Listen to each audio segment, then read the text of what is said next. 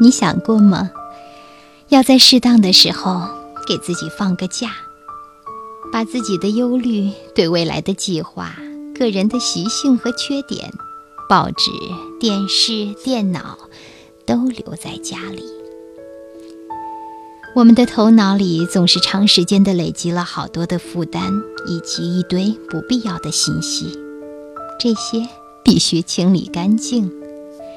我们必须让自己休个假，手机也应该留在家里，或者真正有需要的时候才打开来用。对许多人而言，手机只是另一种逃避现实的方式。就像沉迷电视一样，现在又沉迷手机、电脑，这些通常都不代表很高的意识。这些观点不是来自我，而是来自前斯洛文尼亚总统亚奈兹·德尔诺夫舍克。他既是一位经济学家，又是一个法学博士。在拒绝连任之后，他把自己的思想。记录了下来，比如这一篇度假。他说道：“我们应该选择乡间某个角落，或者至少是能够亲近大自然的地方，让自己每天漫步于自然环境，散散步，也可以跑步或者游泳。不过不要过度。我们必须找到最恰当的活动量。”恰好能够洁净体能，并且保持健康。运动太过度，通常也和我执有关。注重自己的身体，也就是注重物质。如果我们想要超越物质的层次，光是注重肉体是不够的。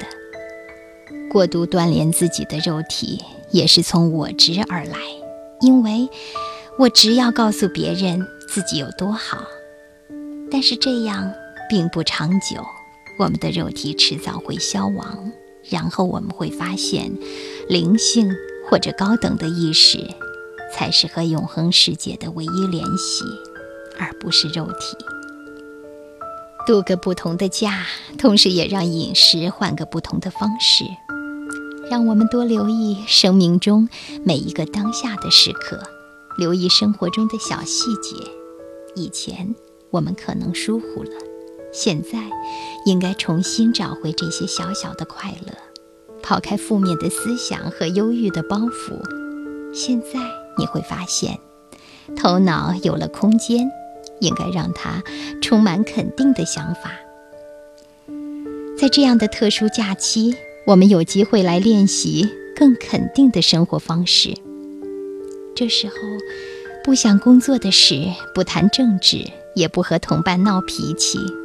应该是读一本好书，不花很多的时间来看那些几乎每天千篇一律的报纸。这样一来，我们的意识会开始改变，每天都越来越好。如果我们不过度的计划、担忧、恐惧，我们的直觉就会开始觉醒，我们的能量也会提升。